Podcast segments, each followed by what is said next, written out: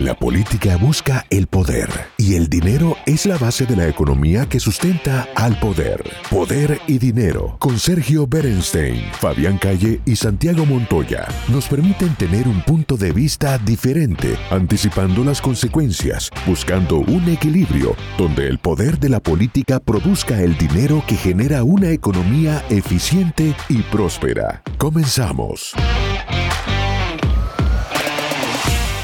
Carlos, una de las cosas que me imagino que a usted y a mí y a mucha gente que nos gusta la historia más sorprende es este mix teórico ideológico que se ha armado eh, contra natura en lo que se llama el castrochavismo, ¿no? O el comunismo bolivariano.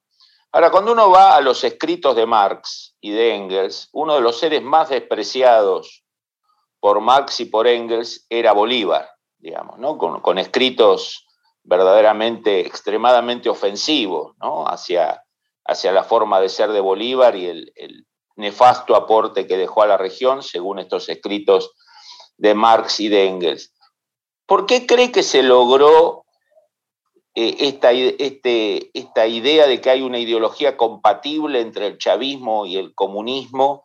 ¿Cómo, ¿Cómo usted cree que se construyó y si esto es sustentable? Históricamente no, es una farsa, digo, pero en los medios, aún en los medios opositores al castrismo, se habla de, la combinación de bolivarianismo y comunismo. Digo, hay una derrota ideológica muy grande de la gente que piensa en términos de democracia y de libertad. Hay una derrota en el campo de las ideas. No, porque esa es una narrativa falsificada. A ver, el mundo en el siglo XXI, Fabián, es un mundo eh, capitalista. O sea, el capitalismo le ganó al comunismo al empezar la década de los 90. Y no es el final de la historia, como equivocadamente escribió Francis Fukuyama, pero es la determinación de cómo va a funcionar el mundo económicamente en, este siglo y de repente un poco más. El mundo es un mundo capitalista. Las, dictaduras más eh, duras del mundo, que no son democracias, son capitalistas. Rusia es capitalista, China es capitalista, eh, Irán es capitalista, eh, Cuba está metida en el mundo del capitalismo, tratando de atraer hotelería y negocia con seres humanos y practica la esclavitud en el siglo XXI. O sea, el mundo es capitalista. El segundo elemento de este mundo en el siglo XXI es que es globalizado. Se ha vuelto un solo mercado, se ha vuelto una, una unidad en términos de intercambio. Y el tercer elemento es que estamos en una revolución tecnológica, esta comunicación que hoy es posible, no era posible hace 10, 15 o 20 años. En el siglo XXI esto está avanzando a pasos agigantados y permite que ese mundo capitalista y globalizado le dé acceso a la gente a ejercer más directamente sus derechos y sus libertades. En ese mundo, ¿Qué opción tiene una narrativa falsa como la de hablar eh, de marxismo o de hablar de un movimiento bolivariano que pertenece a una historia que los jóvenes ya no quieren ni siquiera conocer? Porque los jóvenes están mirando el futuro. Los jóvenes están mirando cómo van a vivir, cómo van a trabajar, cómo van a participar y cómo van a ser libres. Por eso se produce el 11 de julio del 2021, en, eh, entre otras cosas, en Cuba, porque la gente en Cuba tiene acceso a la comunicación a través del celular, a través del Internet, y así se forman las reuniones y así se producen las marchas.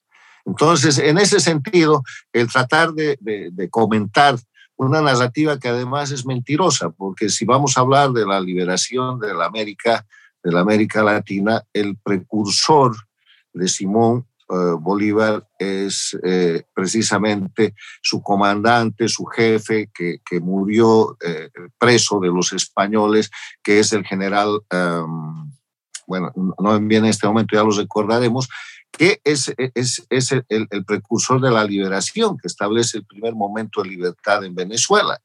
Y en ese sentido, Bolívar es una persona que libera países, pero que tiene que compartir honores, por ejemplo, con San Martín, que es el verdadero liberador del Perú, que cuando llega a Bolívar le entrega al Perú, le dice, algo corriendo de esto es muy complicado, y Bolívar coge la liberación del Perú, y después viene la última batalla, que es la de Ayacucho, que la gana el mariscal eh, Sucre, y ahí esa es la historia, pero eso es historia.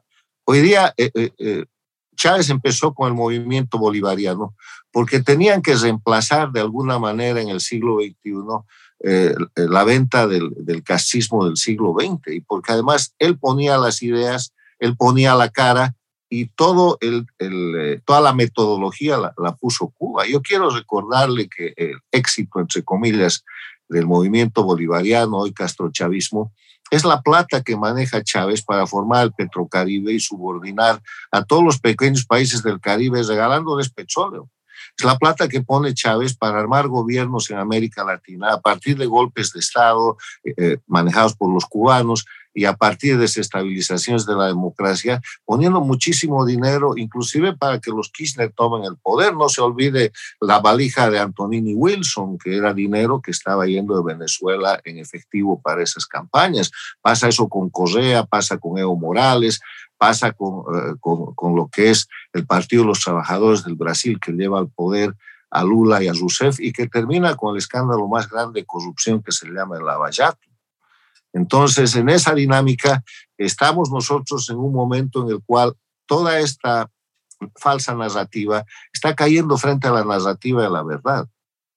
Y todavía detentan el poder, pero tienen los días contados, tienen los meses contados. ¿A dónde puede ir una dictadura como la cubana, con sus dictaduras, la venezolana, la boliviana y la nicaragüense, y con sus satélites, los gobiernos paradictatoriales de eh, Argentina con Fernández Kirchner, de México con López Obrador, cuando, como usted lo ha dicho, Cuba no tiene economía. Es un país en crisis humanitaria. Lo mismo que Venezuela y los otros están recontra endeudados. Comentar uno por uno económicamente sería un drama.